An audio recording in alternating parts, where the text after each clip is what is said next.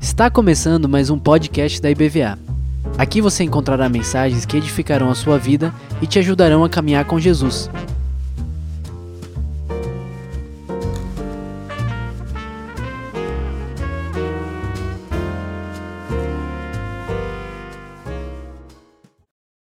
Paz do Senhor, amados irmãos, muito boa manhã, muito bom dia para todos vocês. Não sei quantos de vocês já acessaram a nossa web rádio BVA, um toque de bênção em seu lar. Quem já fez isso aqui? Olha, tão pouca gente, a gente precisa conhecer aí, está no nosso aplicativo. Quem tem um aplicativo aqui da nossa igreja, baixou aí o aplicativo, olha só. Tem alguns tantos ainda que não baixaram. Lá em cima não baixou ninguém, não? Baixou? Ah, tá certo, tá bom. Então, Veja no nosso aplicativo, nós temos já duas programações, a devocional pela manhã às 8 horas e mais tarde também às 10 horas temos todos os avisos aqui da nossa igreja, um tempo de oração também muito especial com o nosso querido pastor Dermeval. E outras pessoas que vão estar se unindo a nós, um projeto da nossa igreja de ampliar sua comunicação com os irmãos e também expandir o reino de Deus através da comunicação. Amém? Você está feliz com isso? Pode dar glória a Deus por isso? Amém. Louvado seja o nome do Senhor.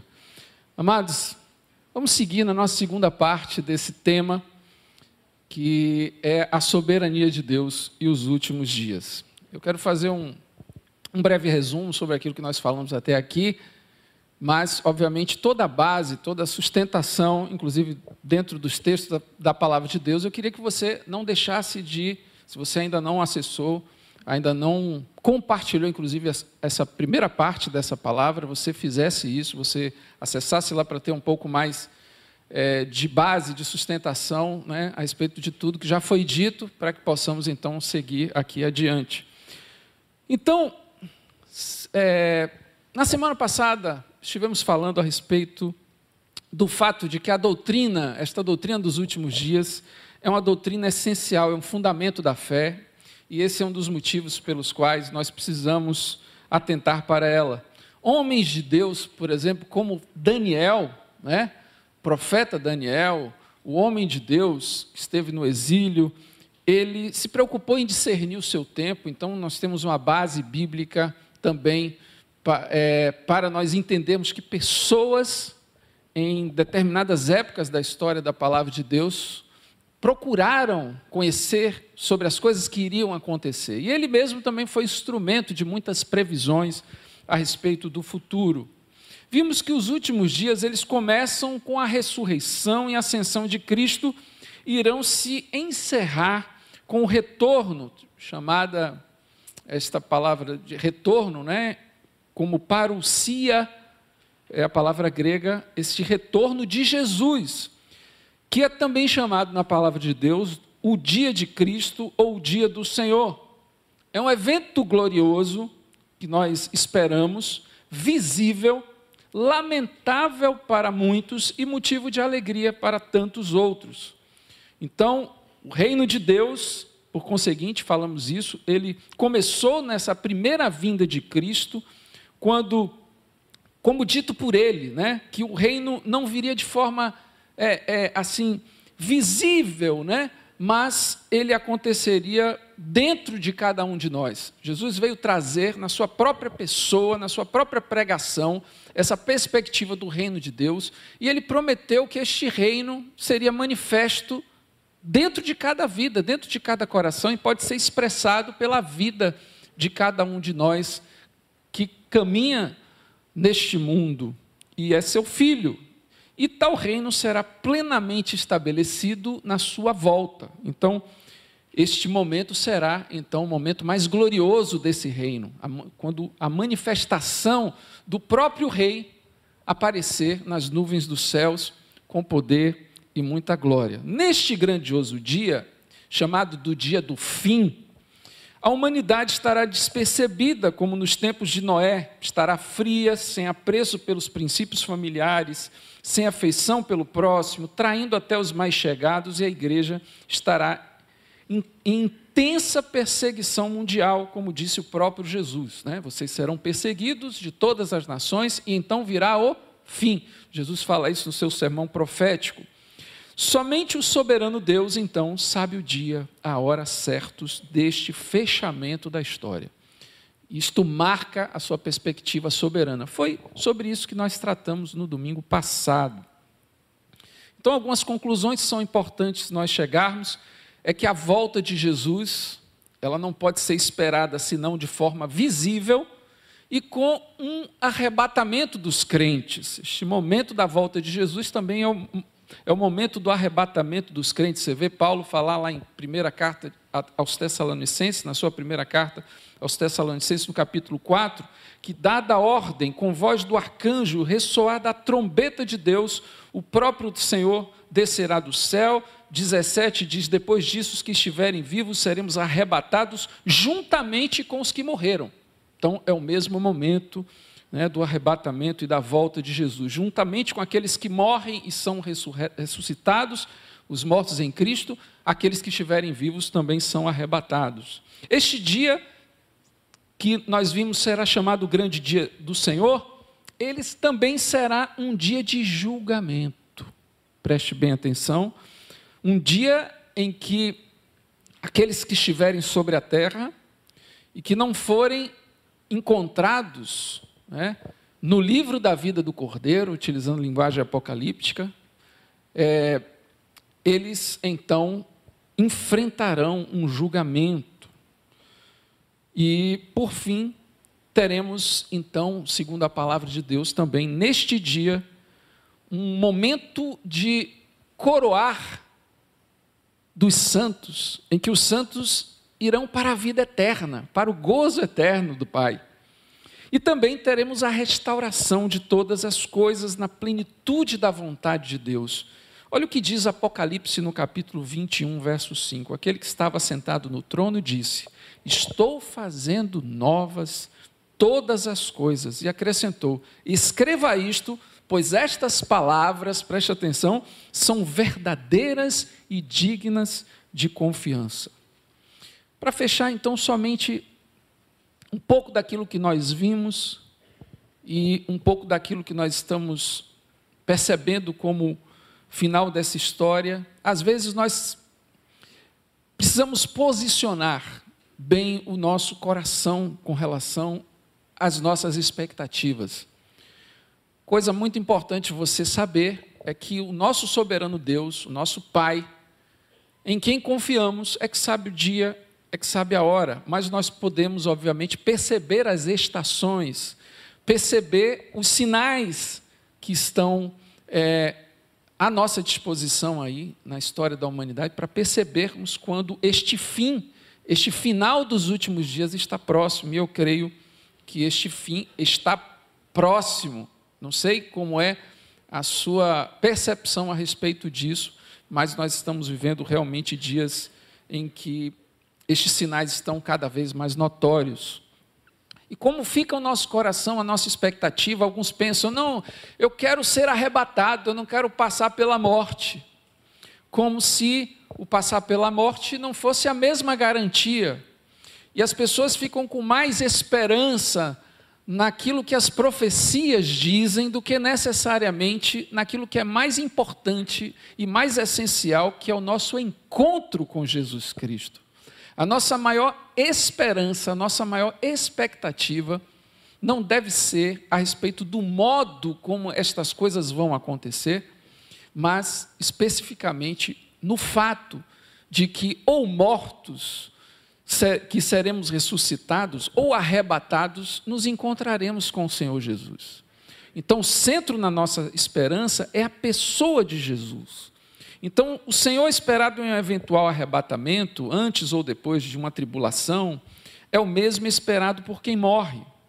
Veja que o apóstolo Paulo, por exemplo, ele esperava pelo arrebatamento. Nós vemos, por exemplo, o apóstolo Paulo falar em Tessalonicenses: Nós, os que estivermos vivos, seremos arrebatados. Ele desenvolveu, obviamente, a esperança de ser arrebatado. Mas um dado momento na sua vida, lá na carta na segunda carta de Paulo a Timóteo, ele descobre que ele vai morrer. A condenação da sua morte foi é, assim revelada. E mesmo assim, Paulo não perde a esperança principal, que é a esperança que devemos guardar no nosso coração, que é de nos encontrarmos com Jesus. Ele diz assim em 2 Timóteo capítulo 4: Eu já estou sendo derramado como uma oferta de bebida. Está próximo o tempo da minha partida. Olha a consciência dele. Combati o bom combate, terminei a corrida, guardei a fé. Agora me está reservada a coroa da justiça, que o Senhor, justo juiz, me dará naquele dia. E não somente a mim, mas também a todos que amam a sua vinda. Semelhantemente, olha o que ele afirma na carta aos Filipenses: ele diz: Para mim o viver é Cristo e o morrer é lucro. Então, Paulo tinha consciência plena de que, de uma forma ou de outra, o importante era ter a esperança de encontrar com Cristo. E veja como essa expectativa que Cristo tem também a respeito da nossa. Jesus Cristo fala para aquele ladrão da cruz, dizendo o seguinte: Hoje estarás comigo no paraíso. Jesus não fez uma propaganda para aquele ladrão ali arrependido, aquele homem ali entregue ao arrependimento, não fez uma promessa a respeito do gozo do paraíso, da alegria de estar em um lugar de paz. Jesus falou: a garantia que eu quero lhe dar, que é comigo que você estará. Muito embora o paraíso seja um lugar de paz, seja um cessar de dores e de aflições, a coisa melhor que existe nesse lugar é ter a oportunidade de passar a eternidade ao lado do Autor da nossa fé, ao lado do Senhor das nossas vidas. Amém? Então, amados, fechado este, este ciclo, eu queria convidar você a abrir a palavra do Senhor. Em Apocalipse, no capítulo 6. E eu quero falar a respeito da soberania de Deus no Apocalipse, neste livro de revelação de Deus. Apocalipse, no capítulo 6. Nós vamos ler todo este capítulo com eventos muito impressionantes da palavra de Deus. Há pessoas que têm receio de ler o Apocalipse. Eles veem muitos mistérios, e de fato é um livro carregado de muita mística, de muito mistério, mas é um livro que precisa ser lido, precisa ser degustado, porque afinal de contas, além de ser a palavra de Deus, é um ambiente que nos enleva Perceba que todas as vezes que você lê o Apocalipse, entendendo ou não, você é destacado da sua realidade, deste mundo. Você vai para um lugar muito especial. Você visita um ambiente de extrema glória, extrema adoração. Você visita um ambiente do céu. E isso é muito importante que aconteça na sua vida. Veja então, Apocalipse no capítulo 6, diz assim: Observei quando o cordeiro abriu o primeiro dos sete selos. Então ouvi um dos seres viventes dizendo com voz de trovão: Venha. Olhei e diante de mim estava um cavalo branco. Seu cavaleiro empunhava um arco e foi-lhe dada uma coroa. Ele cavalgava como vencedor, determinado a vencer. Quando o cordeiro abriu o segundo selo, ouvi o segundo ser vivente dizer: Venha. Então saiu outro cavalo e este era vermelho. Seu cavalo recebeu poder para tirar a paz da terra e fazer que os homens se matassem uns aos outros. E lhe foi dada uma grande espada. Quando o cordeiro abriu o terceiro selo, ouvi o terceiro ser vivente dizer: Venha. Olhei e diante de mim estava um cavalo preto. Seu cavaleiro tinha na mão uma balança. Então ouvi o que parecia uma voz entre os quatro seres viventes dizendo: um quilo de trigo por um denário, e três quilos de cevada por um denário, e não danifique o azeite e o vinho. Quando o cordeiro abriu o quarto selo, ouvi a voz do quarto ser vivente dizer: Venha. Olhei e diante de mim estava um cavalo amarelo. Seu cavaleiro chamava-se Morte, e o Hades o seguia de perto. Foi-lhe dado poder sobre um quarto da terra para matar pela espada, pela fome, por pragas e por meio dos animais selvagens da terra. Quando ele abriu o quinto selo, vi debaixo do altar as almas daqueles que haviam sido mortos por causa da palavra de Deus e do testemunho que deram. Eles clamavam em alta voz: Até quando, ó soberano santo e verdadeiro, esperarás para julgar os habitantes da terra e vingar o nosso sangue? Então cada um deles recebeu uma veste branca, e foi-lhes dito que esperasse um pouco mais, até que se completasse o número dos seus conservos e irmãos que deveriam ser mortos como eles. Observei quando ele abriu o sexto selo, houve um grande terremoto. O sol ficou escuro como tecido de crina negra, toda a lua tornou-se vermelha como sangue, e as estrelas do céu caíram sobre a terra como figos verdes caem da figueira quando sacudidos por um vento forte. O céu foi se recolhendo como se enrola um pergaminho, e todas as montanhas e ilhas foram removidas de seus lugares. Então, os reis da terra, os príncipes, os generais, os ricos, os poderosos, todos os homens, quer escravos, quer livres, esconderam-se em cavernas entre as rochas das montanhas. Eles gritavam às montanhas e às rochas: caiam sobre nós e escondam-nos da face daquele que está sentado no trono e da ira do cordeiro, pois chegou o grande dia da ira deles. E quem poderá suportar? Feche seus olhos, vamos orar. Senhor nosso Deus, que o teu espírito de sabedoria, de revelação, esteja sobre nós nessa manhã. Que o Senhor, em nome de Jesus, possa nos trazer ensino, conserto e vida em nome de Jesus. Amém. Amados, eu quero começar fazendo um contexto do próprio livro de Apocalipse. Já falei aqui para vocês uma coisa muito importante: o fato de que o livro te leva, te leva a um lugar especial. Mas há uma promessa que é bastante interessante, que está no capítulo 1, verso 3. João nos diz que é bem-aventurado, ou seja, feliz é a pessoa que lê este livro. Veja que coisa interessante. Há uma promessa no livro de Apocalipse que é que aquele que lê é bem-aventurado. Aquele que lê é feliz. E é importante você entender que é bem-aventurado aquele que lê, não necessariamente aquele que entende tudo. Exatamente para que você persista na leitura até que cada vez mais você compreenda mais. Então, este livro é escrito num contexto importante. João, apóstolo de Jesus, um dos últimos aqui, vivos, ele está longe, exilado, longe do lugar onde ele pastoreava, que era Éfeso, cerca de 40 quilômetros, numa ilha chamada Pátimos, no mar Egeu. E ele, como uma das últimas testemunhas, anunciadas a pregar o Evangelho, um dos últimos apóstolos, ele se encontra então neste lugar e recebe as revelações de Deus. E então, João tem uma revelação a respeito da vitória. É um livro sobre a grande vitória de Jesus Cristo. A última e permanente vitória. Jesus Cristo, todos sabiam naquela circunstância que Jesus tinha sido morto, tinha ressurgido e tinha ascendido aos céus. Mas naquele momento a igreja passava por uma intensa perseguição e precisava saber um pouco, ou precisava ser consolada por conta exatamente desta perseguição, precisava então deste consolo, e a forma de Deus trazer este consolo era revelar que Cristo desde a cruz, a sua ressurreição, a sua ascensão aos céus, e posteriormente na sua volta e estabelecimento do seu reino, é um vencedor.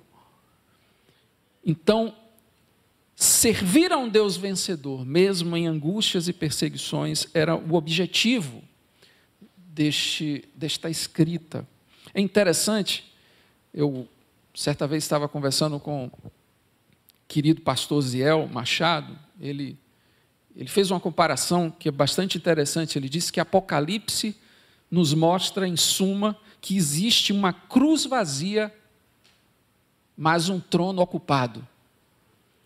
Existe um lugar para onde, neste momento, nós não olhamos mais um túmulo também, né?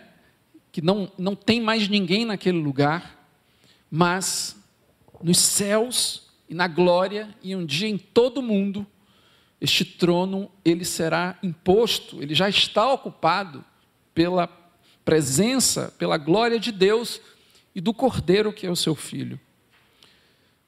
Apocalipse também nos mostra, Apocalipse é um livro que tem muita numerologia, tem muitos símbolos com números.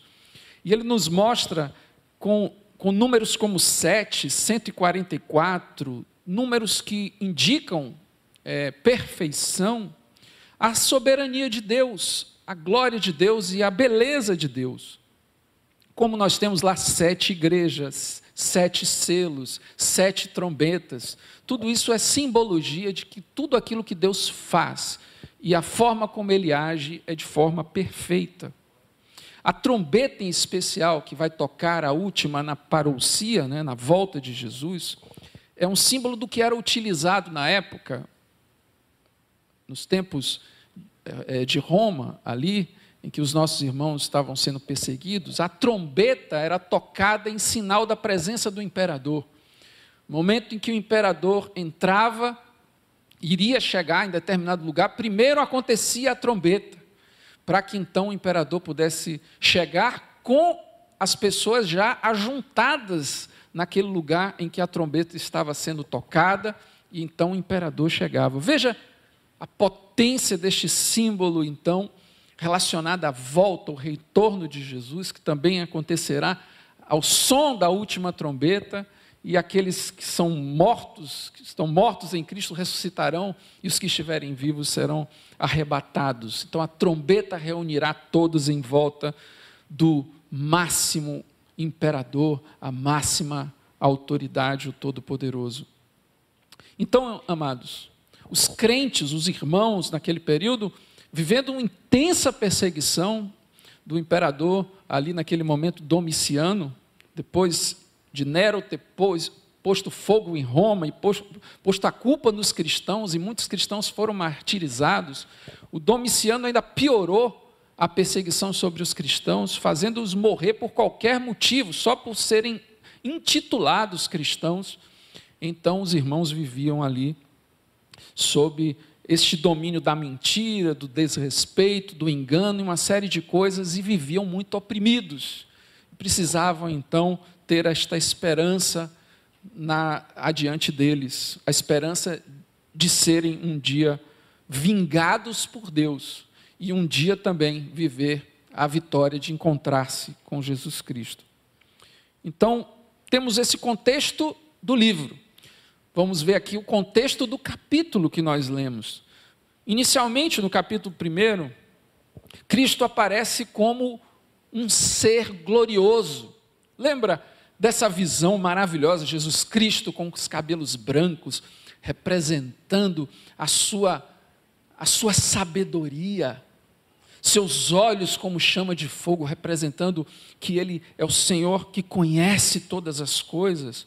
E esta visão transfigurada é a visão que aparece amparando sete igrejas, caminhando por sete candeeiros.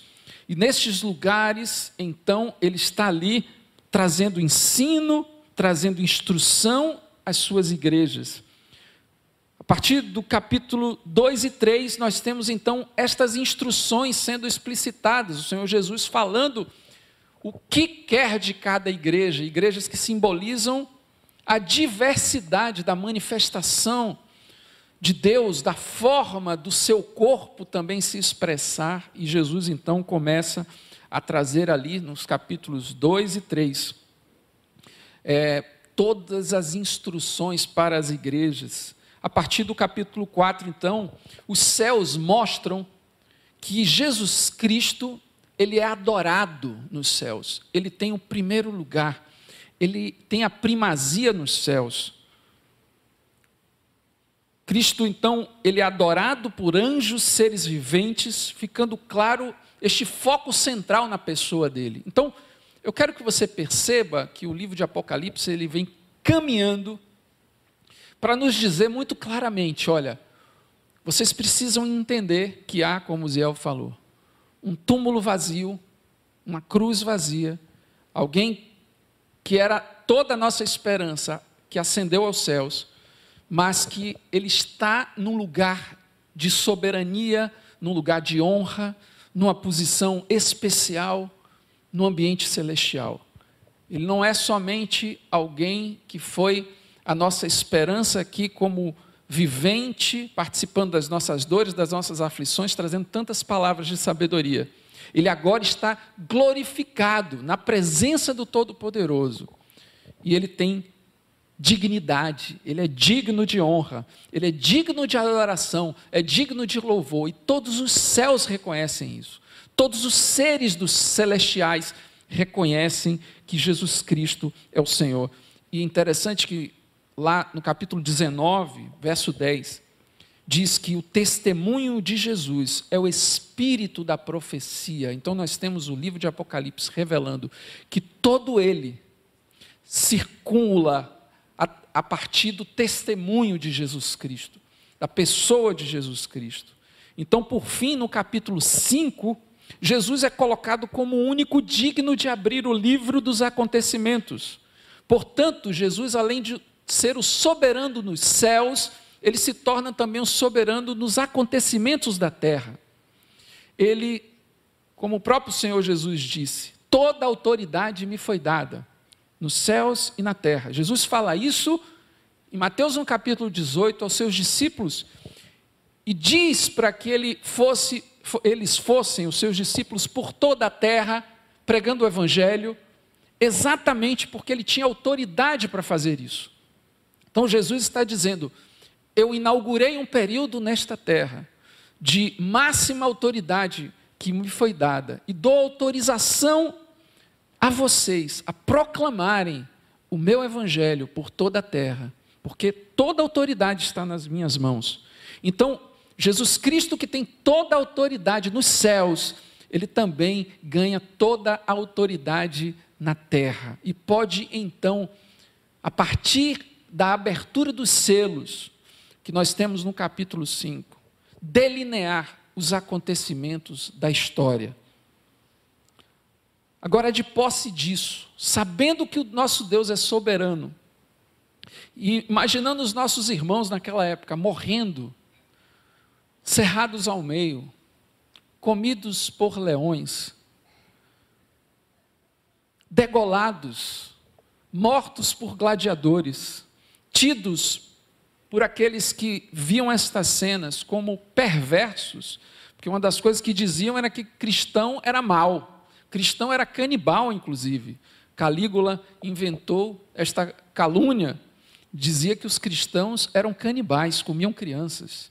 Então, aqueles que viam os irmãos sendo martirizados sentiam alegria, sentiam senso de justiça por estarem vendo aquela injustiça acontecendo. Como estes irmãos, tendo os seus filhos, tendo os seus amigos, tendo os seus, é, os seus pares sendo mortos, se sentiam vendo não prevalecerem.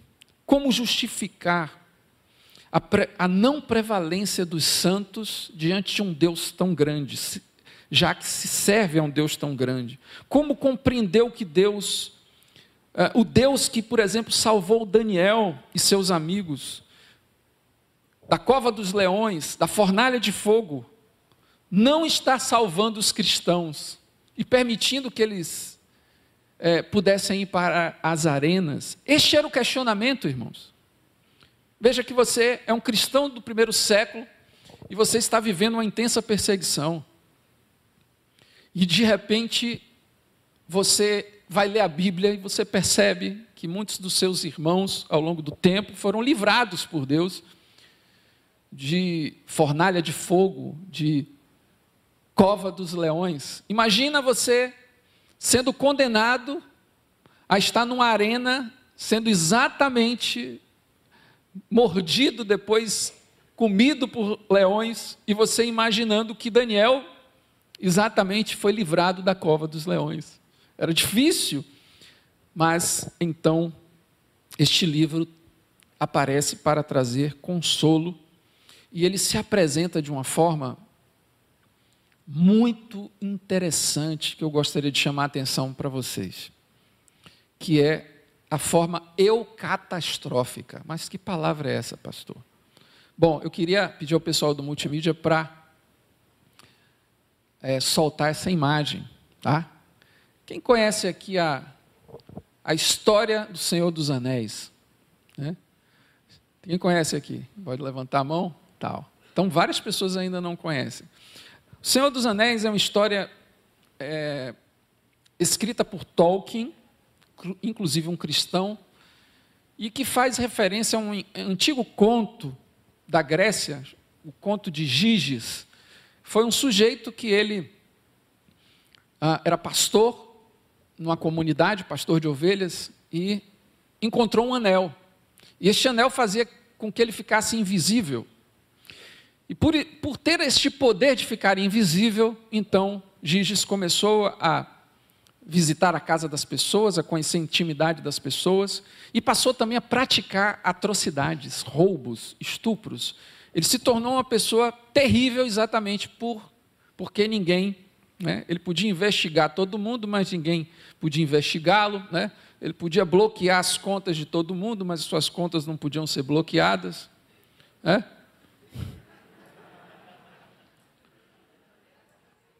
Então ele se tornou um sujeito muito mau.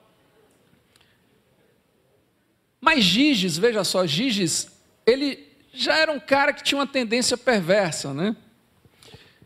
Já o Frodo não. O Frodo era um sujeito singelo. Mas essa cena aí é uma cena importantíssima, um clímax do, do filme, porque ele vai nos mostrar exatamente o momento em que Frodo ele começa a ceder à sedução do anel. E nesse momento ele ele iria destruir o anel, que era o que ele deveria fazer, mas ele reluta. E ao fim acaba que ele ele começa numa luta com um ser já totalmente possuído pelo anel, chamado de Gollum, e eles entram numa luta e Gollum cai com o anel na lava, então o anel é destruído junto também com um ser completamente já tomado por aquele mal. E Frodo então é, é, salvo por um de seus amigos. É uma história muito bonita. Agora é uma história que tem exatamente este elemento literário muito importante chamada, chamado de eucatástrofe. É quando tudo parece estar perdido, mas tem uma reviravolta. Quando se tem o máximo de desgaste da esperança, tudo já aconteceu de pior, o fundo do poço já chegou no limo, a coisa não tem mais para onde ir. Ou seja, Frodo era a última esperança contra o mal que todo Toda a Terra-média, né, que é o ambiente onde ele vivia, já estava tomado. E essa esperança acabou. Mas uma reviravolta acontece. E tudo muda. Essa história que a palavra de Deus nos revela. Por se multiplicar a iniquidade, o amor de muitos esfriará, mas aquele que perseverar até o fim será salvo. Jesus Cristo vai voltar exatamente no momento de mais tensão na história da humanidade, de mais perseguição. Então, a eucatástrofe, ela, ela nos leva a um grande finale, a uma apoteose muito mais especial. Porque é o lugar onde tudo estava perdido e agora tudo é encontrado, tudo é novo. E essa história que nós vemos nesse capítulo 6. Nós percebemos, irmãos, que inicialmente nós temos lá a abertura dos quatro primeiros selos. O primeiro selo é um cavalo branco. Aqui representa Jesus Cristo, que veio para vencer, que deu toda a autoridade para que os cristãos pudessem espalhar o evangelho. Isso aqui fica claro porque a simbologia de um cavaleiro com um arco e flecha era o pânico dos romanos é, representava os exércitos pardos, um dos maiores algozes dos soldados romanos. Eles eram chamados pelos romanos de feras da terra, exatamente porque eram, para eles, né, cavaleiros destruidores, cavaleiros com arcos e eram arqueiros muito hábeis. Então, aqui representa Jesus Cristo, o início do seu evangelho, depois o vermelho, a dissensão, representando a dissensão, facção, as guerras, o preto, que é o terceiro selo, que representa as incertezas, a instabilidade no sustento, os problemas econômicos, a injustiça, e aparece essa balança junto com o cavaleiro preto, exatamente representando esse desequilíbrio na justiça. O amarelo, morte por pestes, pragas e animais ferozes, como os leões. Então, isso aqui, irmãos, é a representação ao longo da história de que o evangelho, muito embora ele esteja sendo pregado, ele muito embora em alguns lugares tenham até a liberdade dele ser difundido, ele nunca vai ser isento de oposições e de opositores. Em todo lugar onde o evangelho pregar, se for, for pregado, haverá perseguições, haverá incompreensões. Jesus disse muito claro: se vocês fossem do mundo, o mundo os amaria. Mas como vocês não são do mundo, o mundo os odeia. Há uma ilusão a respeito da, da adaptabilidade da igreja, do fato de que a igreja, no ambiente mundano, ela vai conseguir simplesmente ser simpatizada pelas pessoas. A igreja de Jerusalém, que muitas vezes nós temos como um, um padrão importante, porque ela foi a, a, igreja que caiu na graça do povo, o, o, o, livro de Atos nos fala muito claramente que é, a igreja espalhava a sua doutrina e caía na graça de todo o povo. Esta mesma igreja, muito pouco tempo depois, foi vitimada, foi perseguida, porque incomodava demais. A presença da igreja nunca conterá as catástrofes causadas pela oposição ao longo dos anos. Hoje nunca se usou tanto da verdade para dizer mentiras, da tolerância para praticar intolerância. Nunca se utilizou tanto da bondade para fazer maldade. Vivemos no mundo da farsa e do engano. Esta é a prova de que a serpente virou o dragão o dragão que aparece no Apocalipse. O dragão solta fogo pela boca, assim como fazem os enganadores. Voam furtivamente, assim como fazem os falsários. O diabo veste paletó, veste bata, veste toga ou até não veste nada, porque o problema não está mais no engano, está também em quem quer ser enganado, em quem quer fechar os olhos e aceitar ser pulverizado, pois pelo menos a morte não vai ser rápida. Quinto selo, então, é aberto, meus irmãos. Então, nós saímos do ambiente da terra, do que vai acontecer com a igreja na terra, e, e João tem uma visão do ambiente dos céus. Veja que o livro de Apocalipse também tem essa característica de fazer um paralelo entre o que está acontecendo na terra e o que está acontecendo nos céus. Então, esta é uma visão dos céus. Enquanto os quatro primeiros tratam deste ambiente de perseguição, de angústia, de tristeza que nós vivemos ao longo dos, tempos e a, e a igreja do Senhor. O quinto, então, é a visão dos céus. E quando ele abriu o quinto selo, diz a palavra de Deus: Vi debaixo do altar as almas daqueles que haviam sido mortos por causa da palavra de Deus e do testemunho que deram, mortos por causa da fé e do testemunho. E testemunho, gente, não fala só de exemplo. Testemunho é fala. Não existe testemunha calada. Não existe. Você pode falar com a sua vida também, mas não existe testemunha calada. Como é que você chega num tribunal e você espera uma testemunha e ela fica em silêncio? Ah, é o exemplo dela que vai falar. Testemunha fala, testemunha proclama, testemunha profetiza e incomoda com isso. E é esse testemunho que incomoda, é esse testemunho que causa perseguição. Então o objetivo então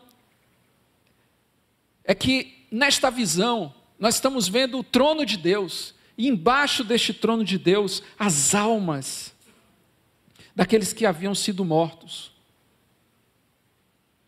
E o que é que isso nos comunica?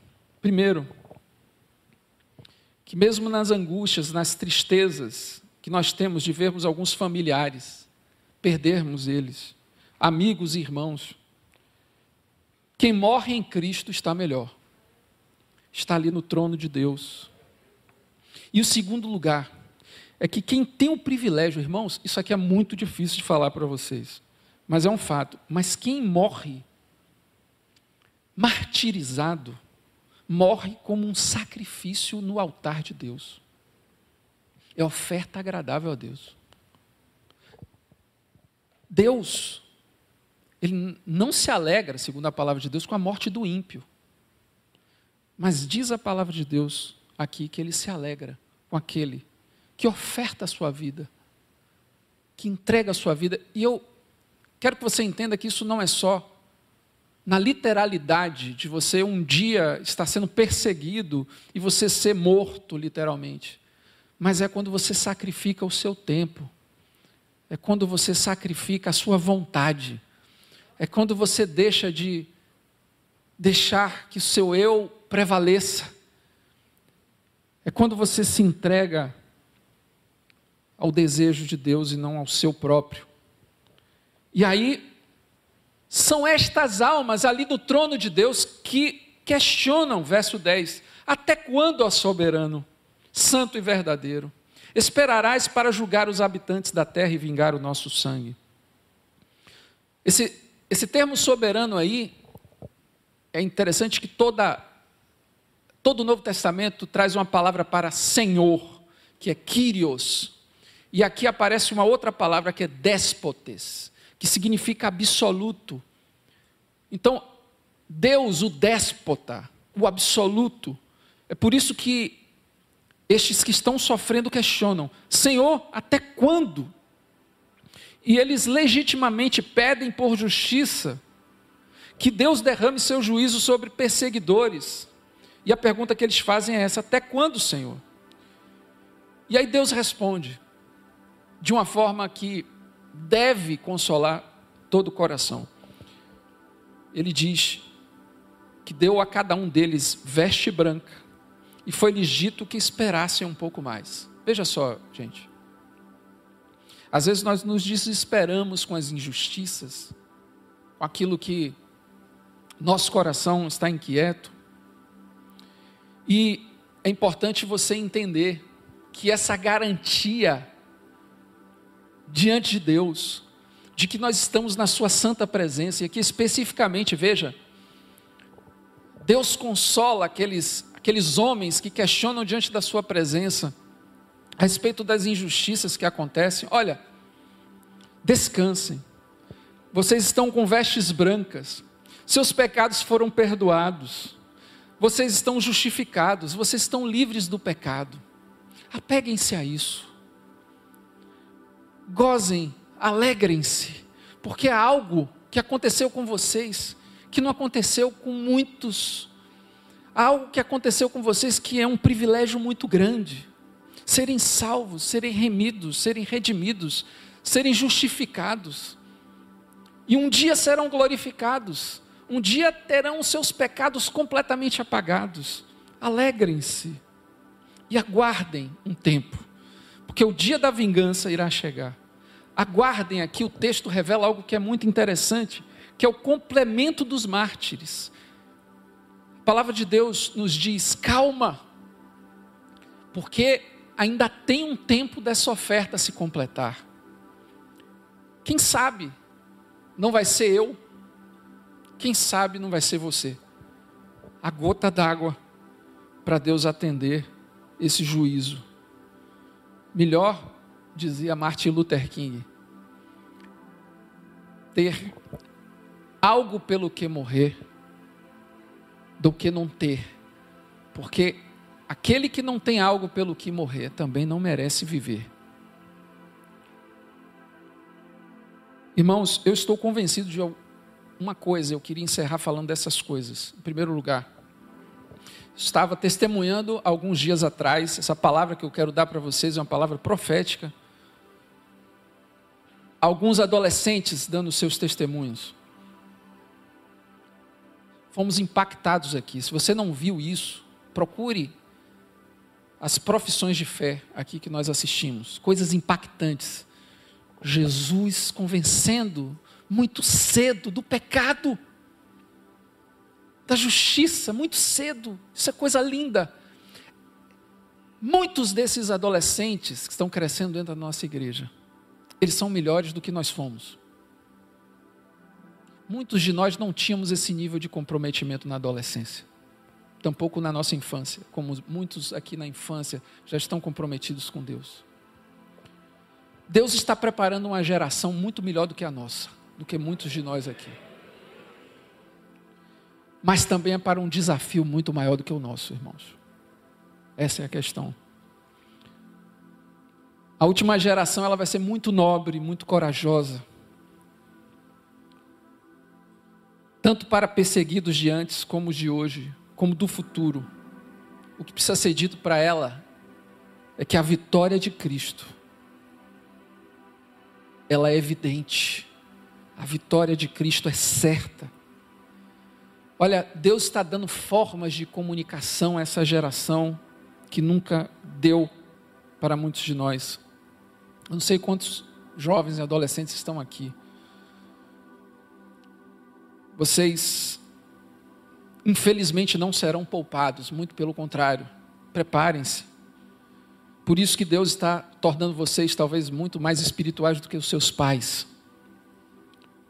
Porque vocês enfrentarão também uma luta muito maior do que a deles.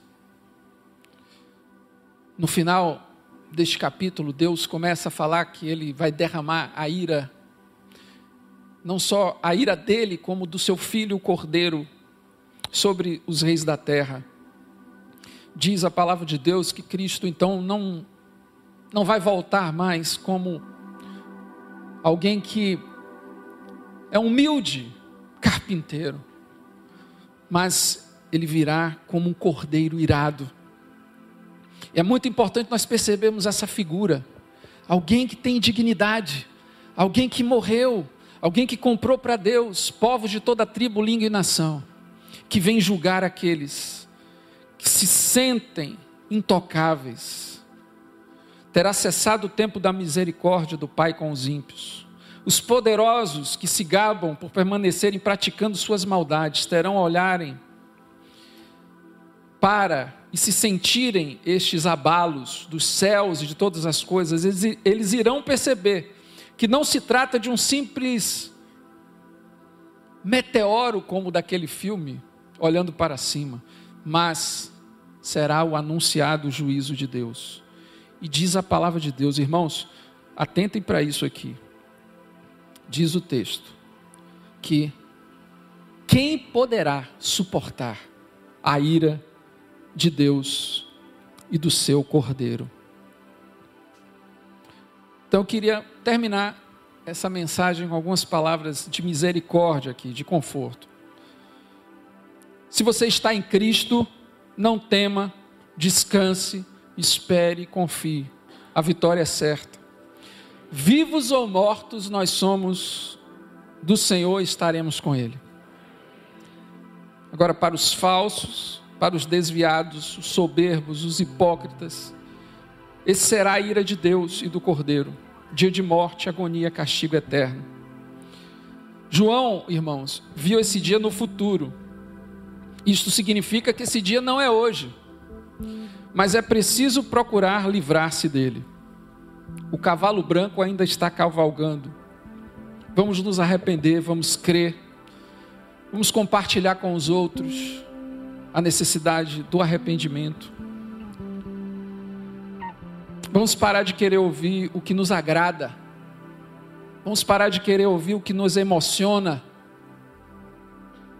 Palavra de Deus nos fala que nos últimos dias os homens iam ter comichão nos ouvidos iam querer ouvir só o que lhes agrada. Nós não podemos ser dessas pessoas. Vamos nos voltar para Deus, vamos nos voltar para a Sua palavra, vamos nos converter e, enfim, recebermos a vida eterna. Amém? Vamos ficar de pé, vamos orar. Louvado seja Deus.